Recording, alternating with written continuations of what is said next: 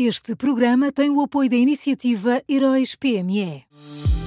Já são conhecidos os semifinalistas da sexta edição dos Heróis PME. Chegou a hora de partilhar a sua opinião. Vote já na sua história favorita em heróispme.pt e ajude a selecionar os finalistas de cada categoria. Tem até ao dia 19 de maio. Esta é uma iniciativa Unit Consulting.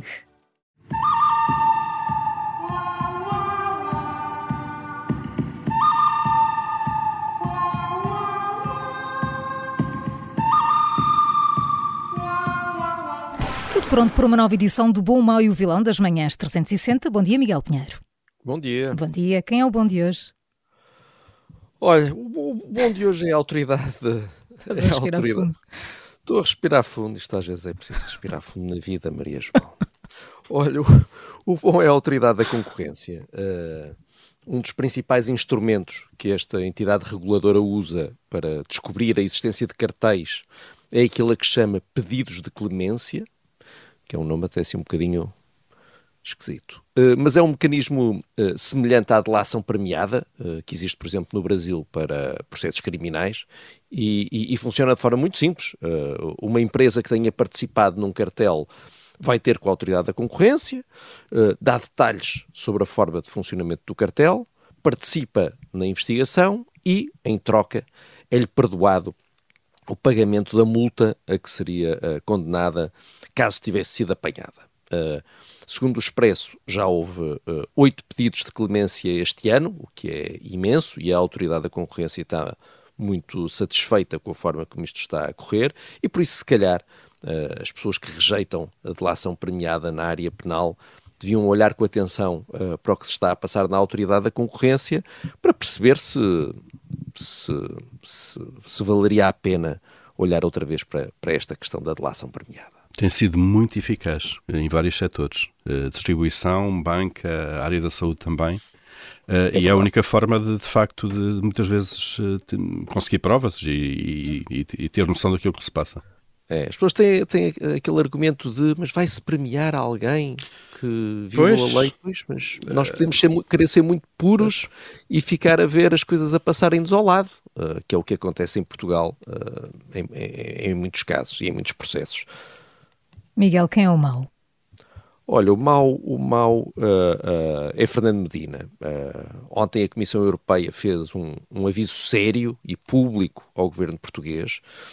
Bruxelas alertou para riscos do lado da despesa que podem fazer derrapar o déficit e a dívida já em 2023 e voltou a dizer, como um professor que começa a perder a paciência, que os apoios do Estado, por causa da inflação, devem ser dirigidos apenas às pessoas e às empresas mais vulneráveis, em vez de serem distribuídos a quase toda a gente, como uh, aconteceu em Portugal.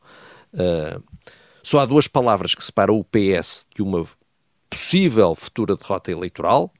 a primeira palavra é contas e a segunda palavra é certas. Uh, foram as contas certas que deram segurança aos eleitores para votarem no PS depois de José Sócrates ter levado o país à pré-bancarrota e ter chamado a Troika, e sem contas certas, uh, o projeto político de António Costa começa a implodir.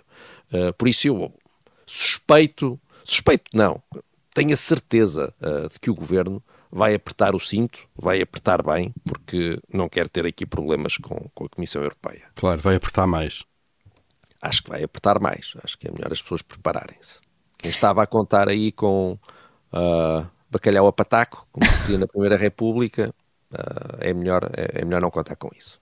Miguel, e quem é o vilão de hoje? Olha, o vilão é, é, é, é Marcelo Rebelo de Sousa. Uh, ontem o Presidente da República comentou o facto de o Parlamento ter autorizado a sua deslocação ao Catar uh, com votos contra e com abstenções uh, uh, de alguns partidos e de deputados do PS e do PSD, pareceu-me que ele ficou ali um bocadinho surpreendido com a dimensão da, da, da, resistência no Parlamento.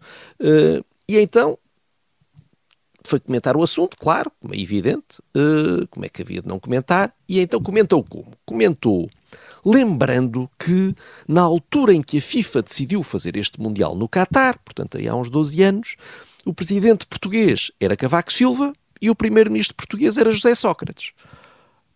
Pronto, uma pessoa uma pessoa ouve isto e pensa, bem, o, o Marcelo Rebelo de Sousa está a trabalhar na Wikipédia, então pronto, está aqui a dar-nos uma informação, tudo bem. Ou então, o que, que é que Marcelo quer com isto? Uh, o que é que Cavaco Silva e José Sócrates têm a ver com esta história? Que influência é que Cavaco Silva ou José Sócrates tiveram na escolha do Qatar feita pela FIFA? O que é que era suposto eles terem feito na altura que não fizeram? E mais, quer dizer, agora que se está a dar a polémica, Cavaco Silva fez alguma crítica? José Sócrates disse alguma coisa sobre isto? Quer dizer, a que propósito é que Marcelo Rebelo de Sousa vai pegar em dois nomes, a tirar dois nomes assim para o ar, para, para distrair, para disfarçar? De onde é que isto vem? Uh, e realmente este é um comportamento típico de Marcelo Rebelo de Sousa, uh, que quando se sente apertado, uh, começa logo a disparatar. E pronto, disparatou para aqui. Vamos então ao resumo. O bom desta quarta-feira é a Autoridade da Concorrência, o mau Fernando Medina e o vilão de hoje é Marcelo Rebelo de Sousa. Foram estas as escolhas do Miguel Pinheiro na Rádio Observador e que também pode ouvir em podcast.